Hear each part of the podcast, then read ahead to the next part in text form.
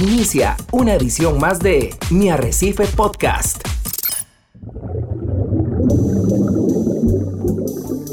Usted está a punto de sumergirse en los misterios de nuestros océanos y en el fascinante mundo de los acuarios marinos. Esto es Acuariofilia Marina, un mundo marino en la radio gracias a la Asociación Costarricense de Acuariofilia Marina, una organización sin fines de lucro comprometida con el acuarismo responsable y profesional.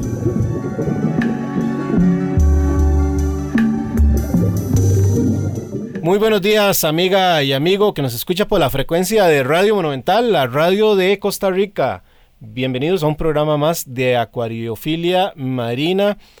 Hoy con un tema bastante, bastante interesante que supone toda una alegría cuando un acuarista tiene este tipo de, eventos y por supuesto que uno que ya pasó en, alguna etapa del, del acuarismo por, e, por, estos momentos, realmente uno dice qué maravillas nos regala la, la, naturaleza. Hoy vamos a hablar, y para ello hemos invitado a nuestro compañero de asociación, Paul Lee, sobre la reproducción de peces ornamentales, peces marinos en nuestros acuarios, en la casa. Ya en otros momentos hemos pincelado algo de lo que es la reproducción de los eh, peces en general, principalmente en facilidades que se vienen desarrollando en Europa y en Estados Unidos y en Asia para la reproducción de peces ornamentales que los han sacado inclusive de las listas de peligro de extinción como el cardenal Bangay, como los cirujanos amarillos que en un par de años atrás fueron prohibidas las exportaciones de Hawái donde principalmente eh, habitan estos organismos. Y a través de estos, esfuerzos en la conservación que se, se dan gracias a que existe este pasatiempo de la acuariofilia marina, Hoy yo podría decir, Paul, que tal vez estamos por encima de más de 900 especies que se reproducen en cautiverio, pero vamos a destinarle un espacio especial a la reproducción de los peces en los acuarios. Muy buenos días, Paul. Muy buenos días, don Hernán, y muy buenos días a todos los amigos y amigas que nos escuchan por Radio Monumental en esta maravillosa mañana. Eh, sí, efectivamente el tema de hoy es un tema muy muy particular, es un tema que no hemos, hemos tocado superficialmente nada más en otros programas, pero el tema de reproducción de peces marinos, y no solo reproducción de, de reproducción de peces marinos, pero queremos tocar el tema de la posibilidad de hacerlo en casa, ¿verdad? De que no estamos hablando de que eh, tienen que ser una universidad o un instituto o una empresa grande que lo haga, sino la posibilidad de hacerlo en casa, que un acuarista eh, como todos, ¿verdad? Podamos intentarlo, podamos perseverar y lograr eh, ese, esa experiencia tan maravillosa como es, lo es ver a nuestros peces reproducirse. Y sin duda alguna, pues vamos a conversar por qué hoy día es eh, más frecuente que los acuaristas tengan este tipo de experiencias, por qué hoy día es más, más, frecuente que la tasa de nacimientos y de pega, de pegar estos peces alevines sea más exitosa. Pero, eh, Paul, permitirme hacer un, paréntesis acá porque hemos venido recordándole a nuestros oyentes, a los acuaristas marinos de agua dulce, a los que tienen acuarios plantados, del gran evento que se nos viene el domingo 11 de diciembre, la conferencia y exposición de acuaristas marinos de Costa Rica, que hemos denominado como CAMCO, que va a ser realizada en el Centro de Convenciones. Y con lo cual nuestra asociación sin fines de lucro ha venido asumiendo un gran compromiso porque vemos en este mm, evento dos posibilidades muy importantes. Uno, eh, divulgar que este pasatiempo puede ser sustentable de forma no solo responsable eh, con la naturaleza, sino también educando a los acuaristas para que lo hagan también ellos de forma responsable y más profesionalmente.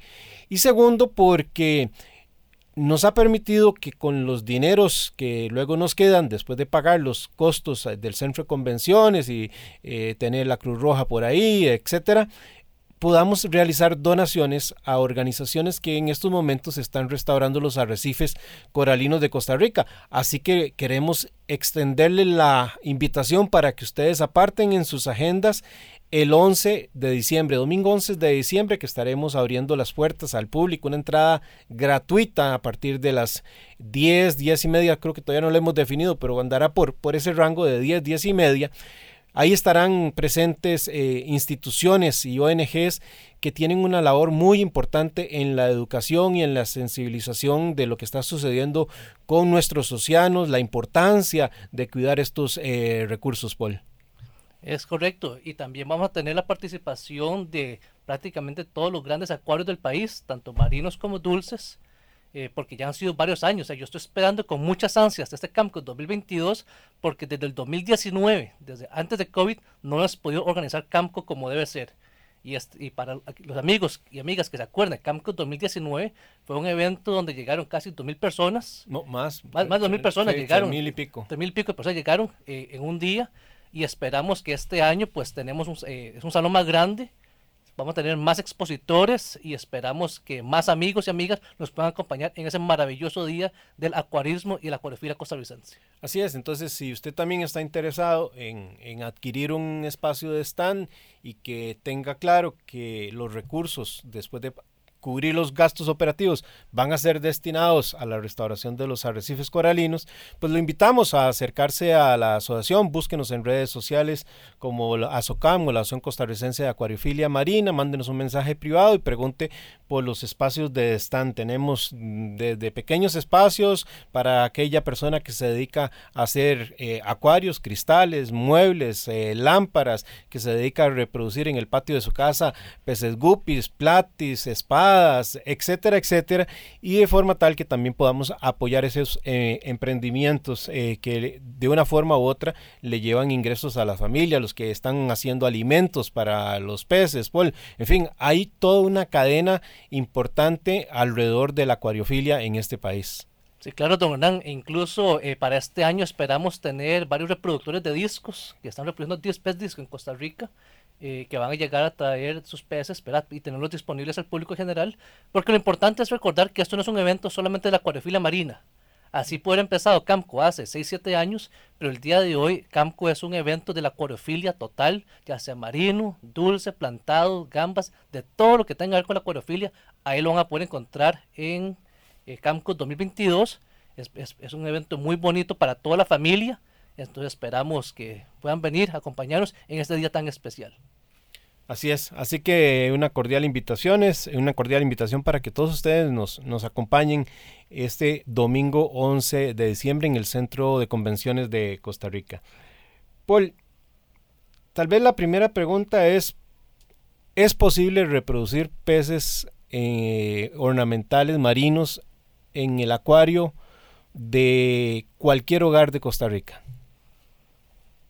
Don Hernán, la respuesta a la pregunta es un rotundo sí. Sí es posible reproducirlos, sí es posible que los acuaristas en la casa puedan reproducir los peces marinos. Y tanto así es de recordar que muchos de los avances y muchas de las primeras veces que en el mundo se han podido reproducir peces marinos se ha hecho en la casa de un acuarista. en muchos casos, ¿verdad? Un acuarista eh, con mucha perseverancia eh, ha logrado cosas que ni las mismas instituciones o las universidades han podido hacer y es a través de esta información que se ha diseminado poco a poco en los últimos 20, 30 años que hoy el hobby es lo que es.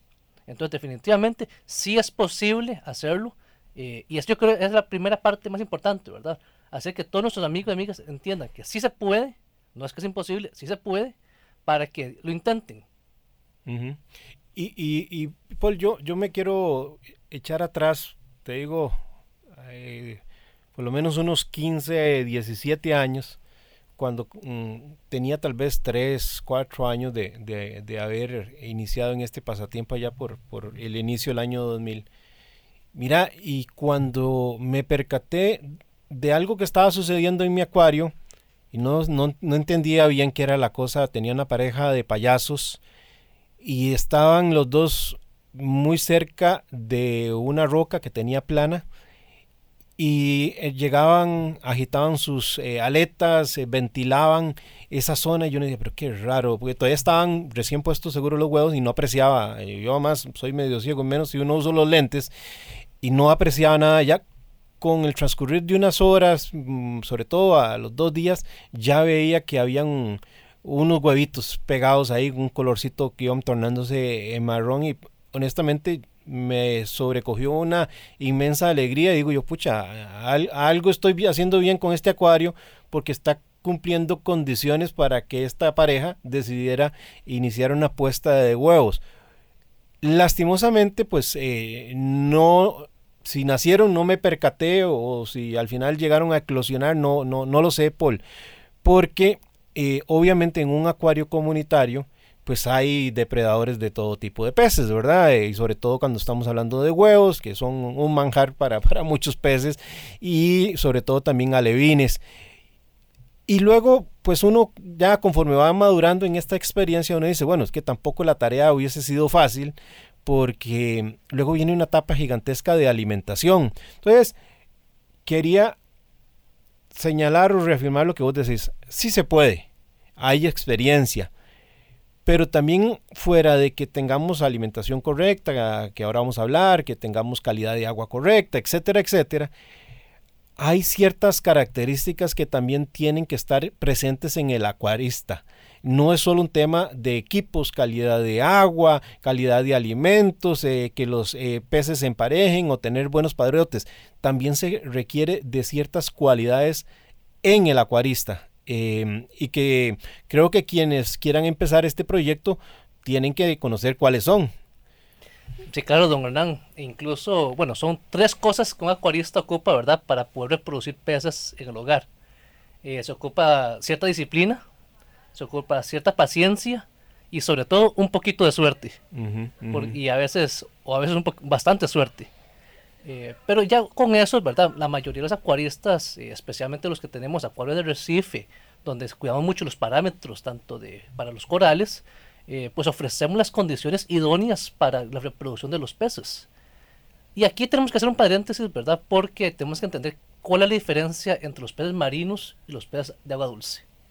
La reproducción de peces de agua dulce sí está mucho más desarrollada, incluso en la acuariofilia, más del 95% de las especies de la acuariofilia dulce son reproducidas en cautiverio, pero en marino estamos al revés. Solamente un 10% de las especies marinas son reproducidas en cautiverio. Y esto es más que todo porque sí hay una dificultad adicional a la hora de reproducir peces marinos. Sí hay que reconocer esta parte. A diferencia del dulce, donde de los guppies prácticamente se reproducen solos y más bien al ratito uno dice, ok, ya tenemos demasiados guppies en la pecera, o los colaspadas, porque son vivíparos, o sea, tienen los peces vivos, los, las crías vivas. Eh, los peces marinos son más difíciles de reproducir en ese sentido. Eh, y aquí vemos, eh, bueno, los peces marinos hay tres grandes estrategias ¿verdad? para tener sus crías. Algunos cuidan, sí, cuidan sus crías de manera bucal, oral. Hay otros que ponen huevos en piedras o la gran mayoría, como, como son peces de alta mar, son pelágicos. Quiere decir que viven en alta mar, separados de las piedras, separados de superficies, y ponen sus huevos en el océano.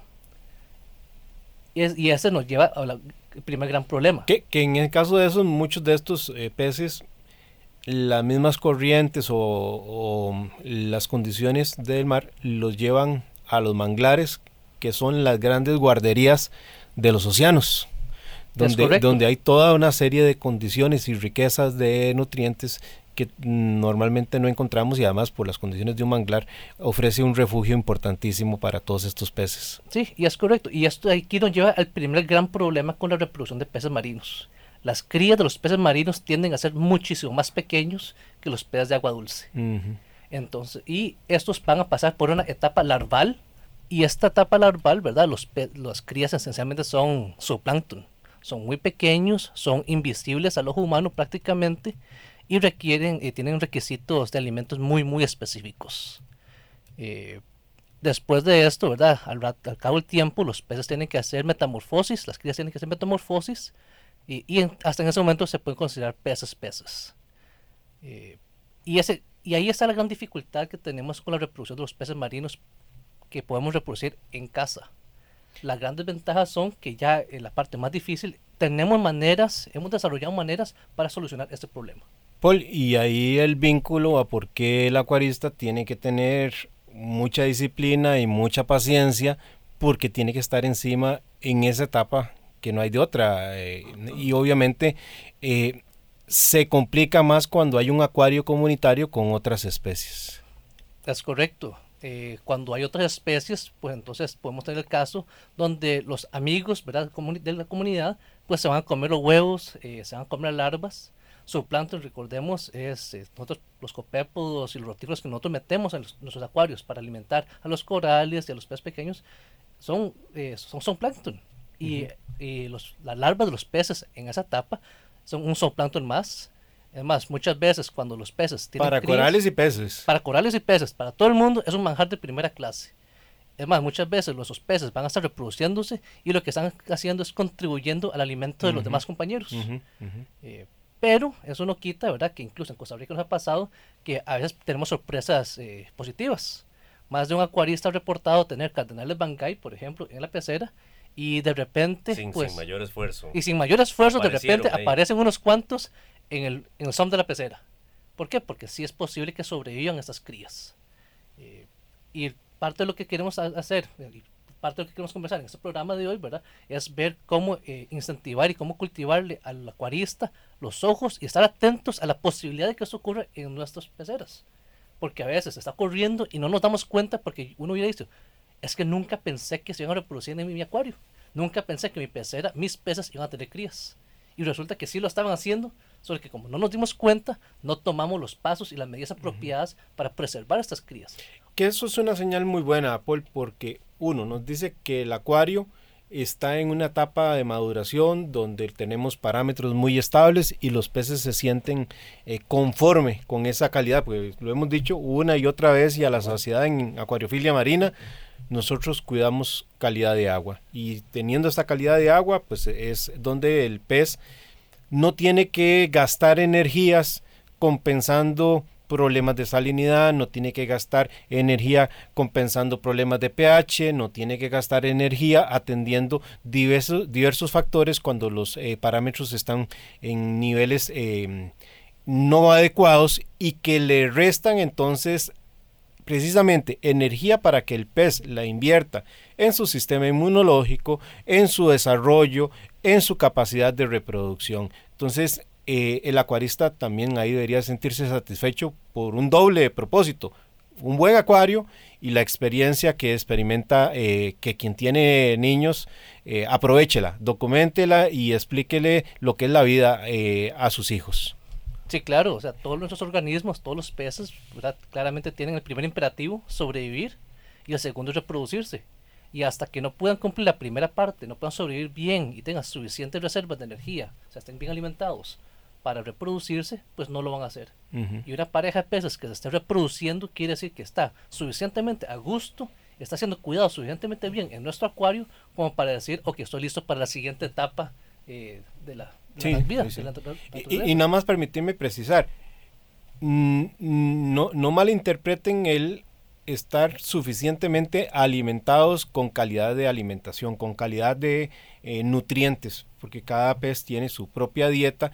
Y también lo hemos hablado en este programa, que así como podemos conseguir harinas de tierra, de soya, de trigo, como parte de la formulación de alimentos, también podemos conseguir alimentos hechos a base de harinas que vienen del mar y así sucesivamente para otros e-, elementos o, ingredientes de estos alimentos. Entonces, pensemos también en calidad de alimentos. Entonces, ese acuarista está dando una muy buena calidad de alimentación, tiene un acuario que está atendiendo las necesidades de vida de estos organismos, que eso es lo que se trata acuariofilia marina enseñar a ser acuaristas profesionales, a ser acuaristas comprometidos con los organismos que tienen y tienen eh, el gran premio eh, de ver cómo hay una reproducción de organismos en su acuario.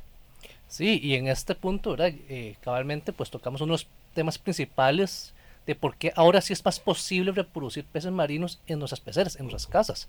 La disponibilidad de alimentos de alta calidad es mucho superior hoy día que, hace 5 años, que hace 10 años. Y de los tamaños correspondientes para los tamaños de las larvas y de los peces pequeños, de las, la evolución en las diferentes etapas. Es correcto. Eh, si partimos, por ejemplo, de, los padrotes, de los, los peces padres, tenemos ahora que ya es muy posible conseguir, por ejemplo, muchos alimentos preparados con proteínas marinas o proteínas por lo menos que vienen del agua. Entonces son alimentos preparados sin usar tanto, por ejemplo, harinas de maíz que es muy común todavía en los alimentos de agua dulce o en las muchas hojuelas, pero eh, no son tan aptas para los peces marinos. También tenemos, eh, a veces, bueno, que la gente dice, es que no quiero muchos nitratos ni fosfatos en los alimentos. Disculpe, los nitratos y fosfatos, el nitrógeno y fósforo, es parte integral de lo que son las proteínas y son necesarias para todos los todos los organismos. Y una mínima parte, que eso podríamos desarrollarlo, don Hernán, ese programa en un futuro más cercano, una mínima parte de ese fosfato es absorbido por los peces, especialmente en crecimiento. La gran mayoría es expulsado y va al, al, agua del acuario. Y, podemos profundizar en la química algún día de estos. Pero entonces, eh, y es por eso que hay que tener mucho cuidado con alimentos, pero en los últimos años hemos tenido gran entrada de alimentos de muy alta calidad del país, que son los que se utilizan para, reproducir peces tanto afuera, eh, a, nivel del, de la acuariofilia ornamental, tanto, o también para también lo que es la reproducción de peces marinos a nivel comercial. Son muy importantes esos avances y ya los tenemos aquí en Costa Rica. Entonces, eh, esto ayuda, ¿por qué? Porque nos ayuda a preparar a los peces padre. Mira, solo empezando por, por la cadena, el inicio de la cadena alimenticia con el fitoplancton. Antes, y en esa experiencia que yo te contaba de 2003, que, que me tocó presenciar en mi acuario, pensar en que ibas a tener acceso a fitoplancton vivo, imposible a lo mucho podrías pensar que si vas a Estados Unidos podrías traerte eh, un poco de espirulina que salga eh, bien molida, en polvo, pero ni siquiera pensar en, fitoplancton eh, congelado o, por lo menos para agregarlo vivo al acuario. Hoy día ya esas barreras no existen. Hoy día tenés no solo la posibilidad de introducir fitoplancton vivo al acuario, sino cepas o variedades diferentes de fitoplancton con propiedades diferentes eh, que según el propósito para lo que requieras, voy a seguir usando eh, tretaselmis o voy a utilizar este otro, etcétera. Vivo o procesado, eh, que también es, es importante. Pero esa es una barrera que ya no existe. Y luego viene la otra parte, el zooplancton. Eh, antes si no teníamos acceso a algunas semillas que se venían en las rocas que en aquella época pues no había de otra que se, extraían del, mar, lamentablemente. Eh, hoy día pues, también conseguimos zooplancton de toda la variedad habida y por haber vivo o procesado. Entonces, eh, la posibilidad de poder pegar eh, estos alevines, pues eh, aumenta. Y luego lo otro, el conocimiento, Paul. Eh, de, antes no había acceso más que a unas cuantas revistas, algunos libros y por supuesto que la experiencia en reproducción no era la mayoría.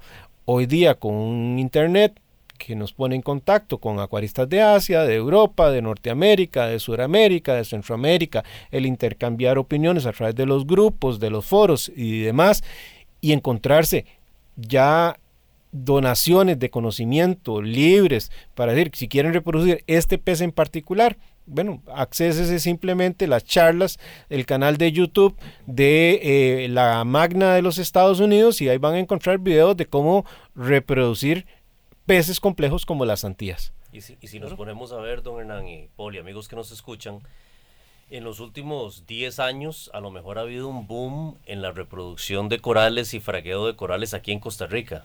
Si nos vamos tal vez, y don Hernán usted tiene más tiempo que nosotros en este, en este pasatiempo, 20, 25 años atrás no había tanta tanta admiración por la reproducción de corales ni tantas herramientas y conocimiento como lo dice usted. Ahora tenemos actividades como es Camco, que si Dios lo permite vamos a tener nuevamente una edición de Camco en diciembre en el Centro de Convenciones.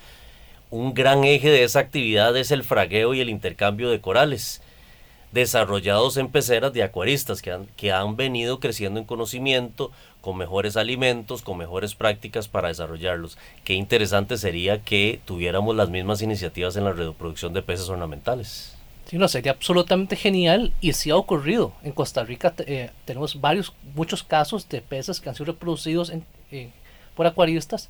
Más que todo han sido payasos, ¿verdad? Pero también tenemos casos de los cardenales bangais.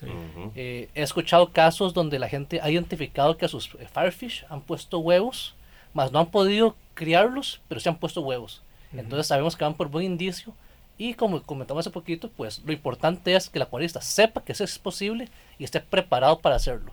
Y eso podemos eh, conversar un poquito más en la segunda parte del programa de hoy. inclusive algo que podríamos comentar también en la segunda parte del programa es cómo esas alianzas público-privadas también pueden permitir herramientas y plataformas para que algunas instituciones, como se ha dado en el pasado, como en el caso del Parque eh, Marino, que vos has estado muy cerca de ese proyecto que ellos hicieron, puedan tener un sustento adicional para desarrollar recursos propios para darle impulso a otros programas. Pero bueno, nos gana el tiempo, compañeros. Vamos a ir a una pausa. No se separe porque estamos en los 93.5 de Radio Monumental.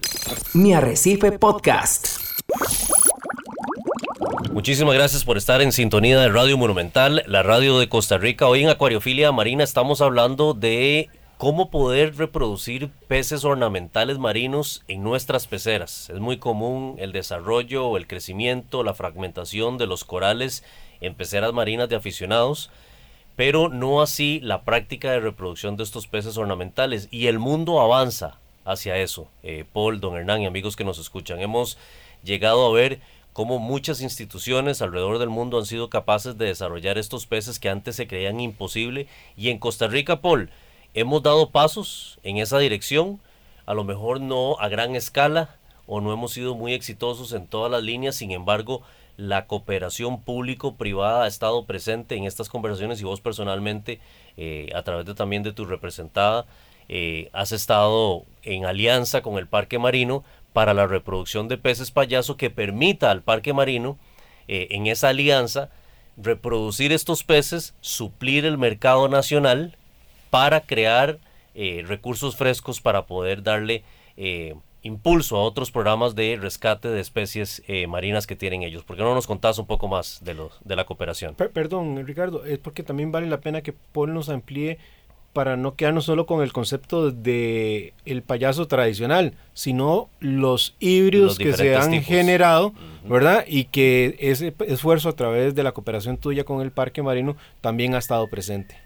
Sí, claro, eh, el trabajo eh, con el Parque Marino empezó, bueno, con la actividad que tuvimos en la SOCAM, ¿verdad? En el Parque Marino, donde varios miembros fuimos a eh, al Parque Marino, tuvimos unas charlas ahí. El día, un día de trabajo que hicimos con los asociados. Sí, sí, sí, sí, correcto. Que, deberíamos de retomarlo, ya ahora que estamos superando la, la pandemia, creo que fue uno de los eventos que más hemos disfrutado como asociación. Sí, absolutamente. Y entonces, a raíz de eso, pues surgieron varias conversaciones a muchos eventos de la SOCAM que hemos tenido en San José, pues el Parque Marino ha venido a trabajar con nosotros y en ese momento pues como parte de las labores de ellos eh, en la parte de reproducción de peces, tanto ornamentales como eh, para industria, eh, la reproducción de pargo, por ejemplo, y desarrollando esas técnicas de reproducción, pues ellos tuvieron, tienen un pequeño programa de reproducción de peces ornamentales.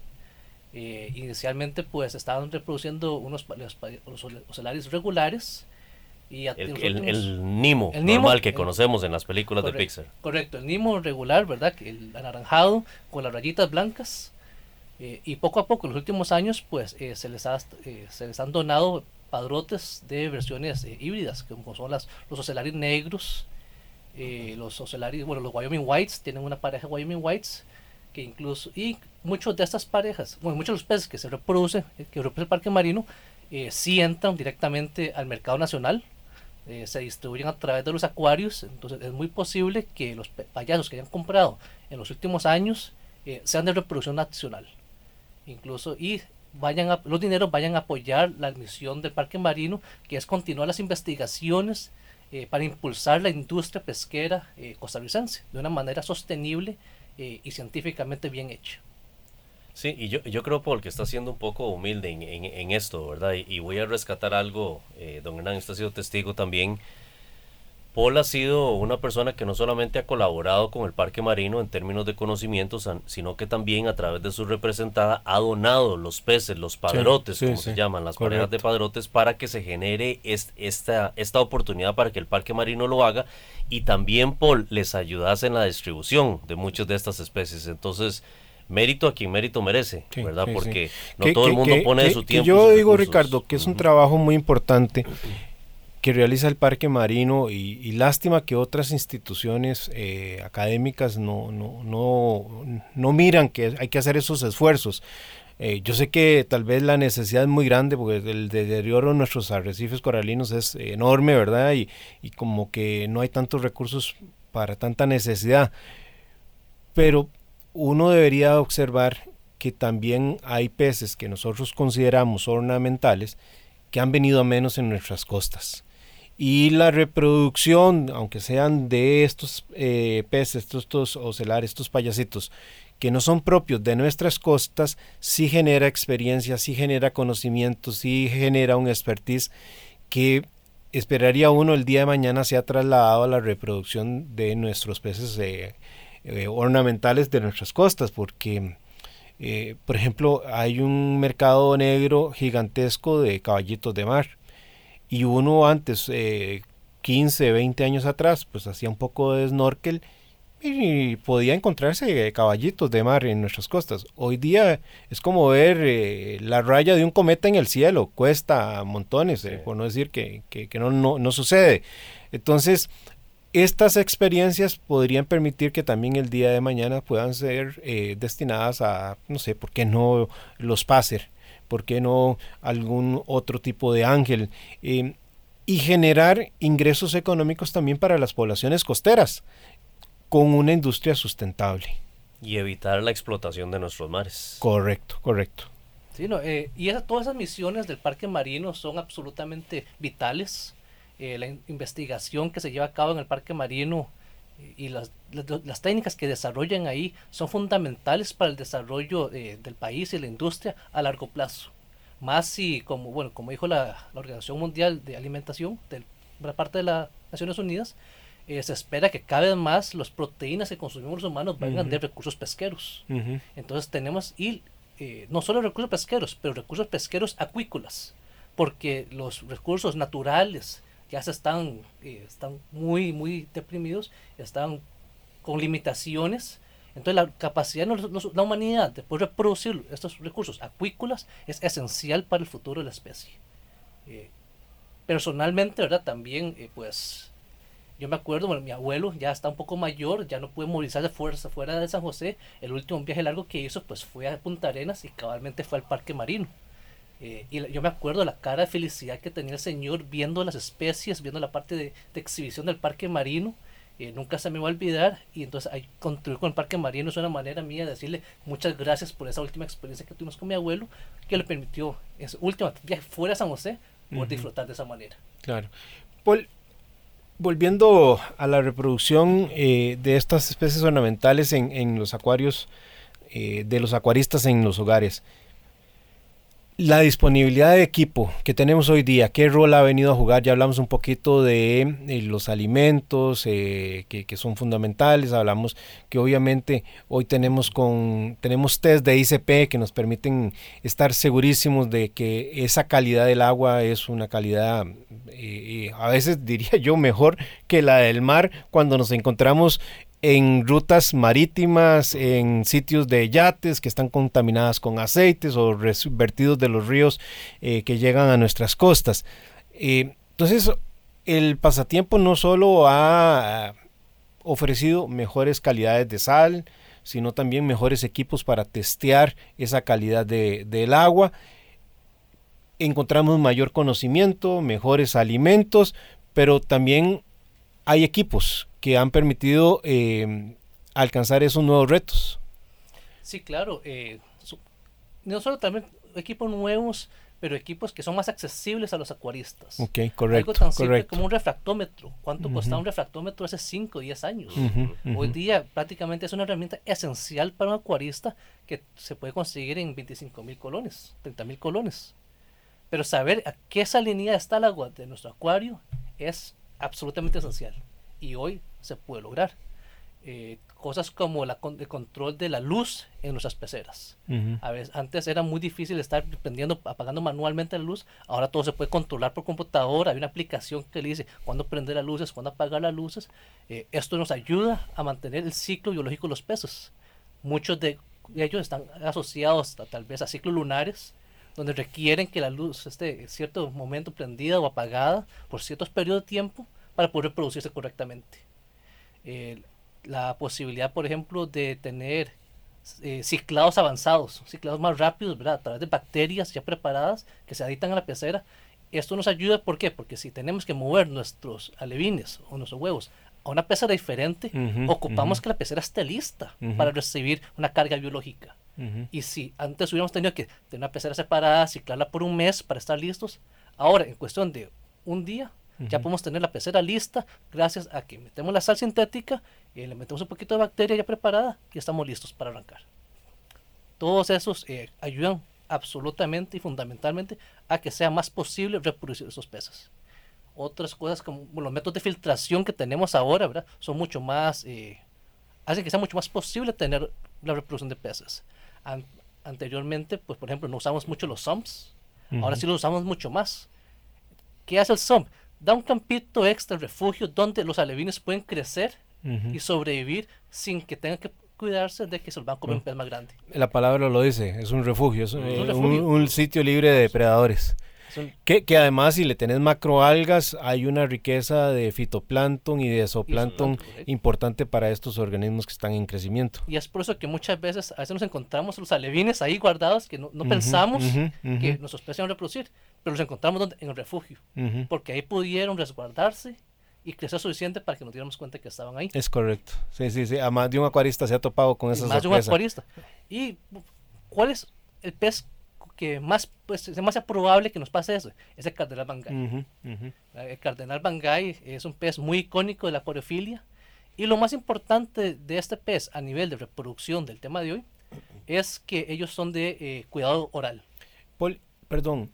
Y es el pez icónico que demuestra el rol de la acuariofilia, porque es un pez También. que estaba en peligro de extinción y gracias a la acuariofilia marina se logró sacar de las listas de peligro de extinción. Es correcto. El cardenal Bangay se llama así porque proviene de las islas Bangay de las Filipinas. Es un conjunto de tres islas pequeñas y el pez solamente vive ahí en su estado natural. Son tres islas pequeñas. eh, los que los hemos tenido, el pez Bangay, sabemos que no es un pez que, se, que nade muy rápido, usualmente está en grupos grandes eh, y por estar con un rango de... eh, por vivir en un lugar tan único, es muy vulnerable a cambios climáticos. Mucho de lo que nos ha pasado en los últimos años, con el calentamiento global, con el cambio en las situaciones marinas, eh, han puesto en peligro el estado natural de esos peces. Tanto así que hace varios años hubo intento de meterlo en las listas CITES, es de especies protegidas. ¿Cómo se rescató esto? Los acuaristas intervinieron. Hubieron proyectos de conservación del, del cardenal Bangay, eh, campañas de información de cómo reproducir el, el cardenal Bangay para que los acuaristas reprodujeran el pez a tal cantidades que ahora lo que se extrae de estado natural es muy poco, mucho ya es reproducción en cautiverio, e incluso hay, eh, se, se ha hablado de proyectos de, de, cría, de cría en cautiverio, pero es con fines específicos De para volver a, reinserción. a reinserción en la naturaleza. Ujú. Y aquí en Costa Rica logramos reproducirlo en el pasado también. Se ha re- bueno, muchos acuaristas lo han logrado. Y regresamos a por qué es tan fácil reproducir el cardenal Bangay. Porque a diferencia de muchas de estas especies donde los peces ponen sus huevos y no los cuidan, el macho del cardenal Bangay cuida los huevos en su propia boca.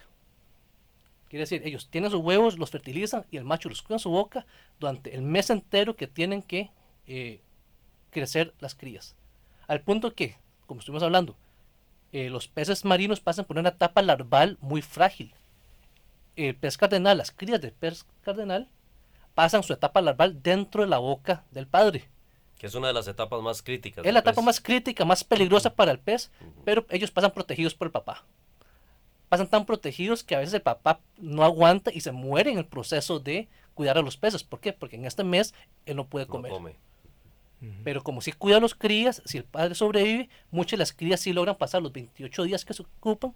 Eh, y al final del periodo, pues terminamos con un grupito de 15, 20 crías de cardenal que son idénticos al papá, eh, o los padres, en todos los aspectos, excepto el tamaño, porque son crías de 5 o 6 milímetros. Y ahí es cuando salen de la boca que pueden terminar en nuestros refugios. Y ahí es donde salen y terminan en refugio, porque si salieron 15, 20, tal vez si se comieron uno que otro, ¿verdad? Siempre tenemos un cirujano grande ahí que le gusta morder a los demás, pero ocasionalmente habrá uno que otro que sobrevive, se va por el overflow de la pecera y termina en sump, donde el acuarista lo encontrará al cabo de los días. Correcto, correcto, correcto.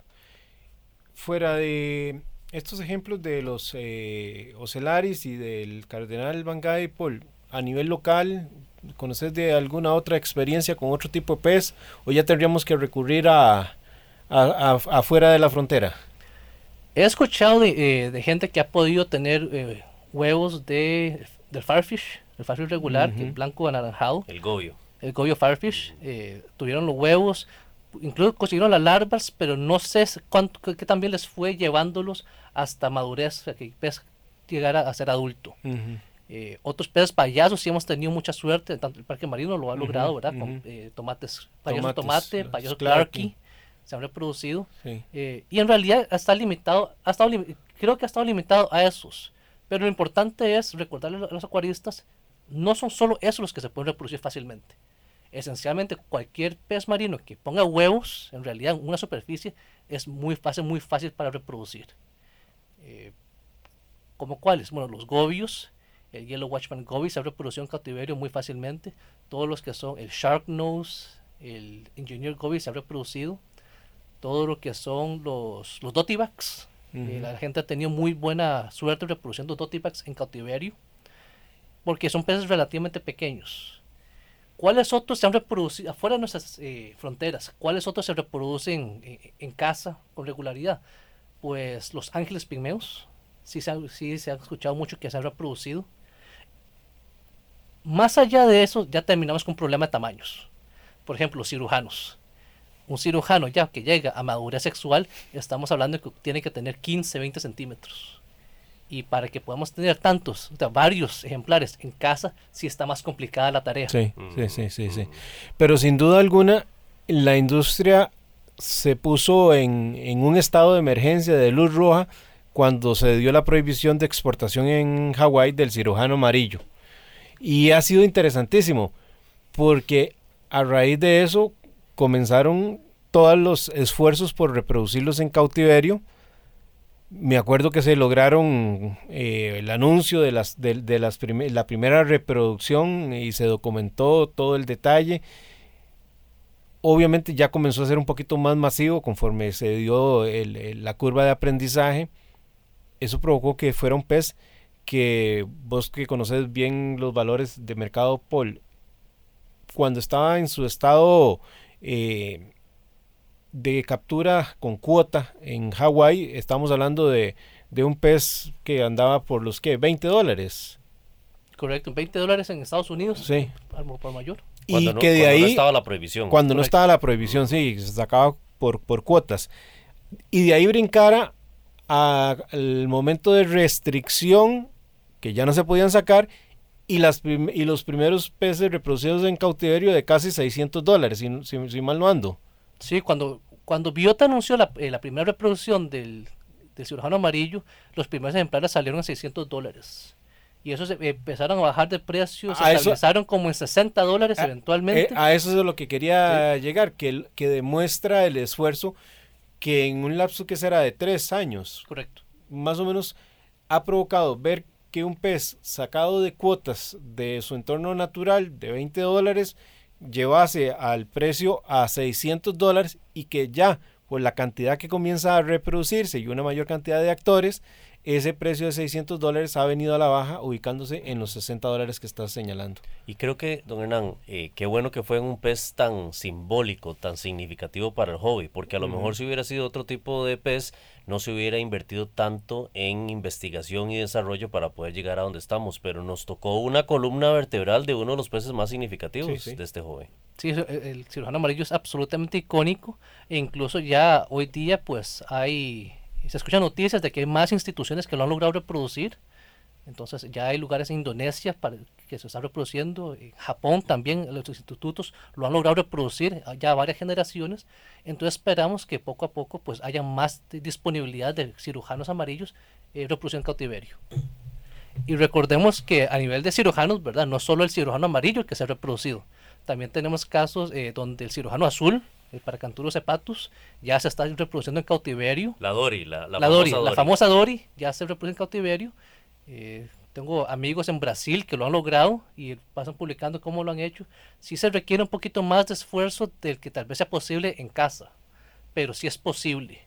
Y todo inicia también en la casa. ¿Por qué? Porque muchos de los que lo están logrando ahora, en su momento fueron acuaristas en casa que dijeron, eh, me gusta esto, me gustaría trabajar en esto, y fueron ya entonces a montar una empresa o fueron a centros de investigación y le dijeron, esta es la carrera que quiero tener yo en mi vida, me gustaría desarrollar más este, e-, este camino. Y, eh, ¿por qué no? Esta es una gran oportunidad para el país. Si todos los acuaristas que nos encanta esta actividad podríamos decir, puñes, ¿por qué no le ponemos un poquito más de esfuerzo en esta industria? Eh, ahora que hay tanta disponibilidad de equipos y de suministros para hacerlo posible, es una oportunidad económica para el país. Sí, Eh, sí, sí. Estamos a dos, tres horas de Estados Unidos. Europa es un brinco corto, tan, un poquito más largo, pero está corto, está cerca. sí, sí, ¿Por qué sí. tenemos que exportar peces que van a tener que volar 15, 20, 30 horas eh, para llegar a los mercados si desde Costa Rica estamos a un brinquito? Mira, yo siempre lo he dicho, eh, todas nuestras eh, poblaciones costeras que sufren mucho porque o se dedican al camarón y hay épocas de veda, o también sucede con lo mismo con los peces. Costa Rica, por la posición que tiene internacionalmente, tiene condiciones ideales, eh, no solo de cercanía con los Estados Unidos, como vos decías, es que podrían esas mismas poblaciones, por ejemplo, tener granjas de corales eh, para exportar corales. Eso no solo trae de vuelta peces, sino que fomenta tours que les dejan ingresos a esas poblaciones costeras. Tenemos hoy por hoy eh, productores de almejas.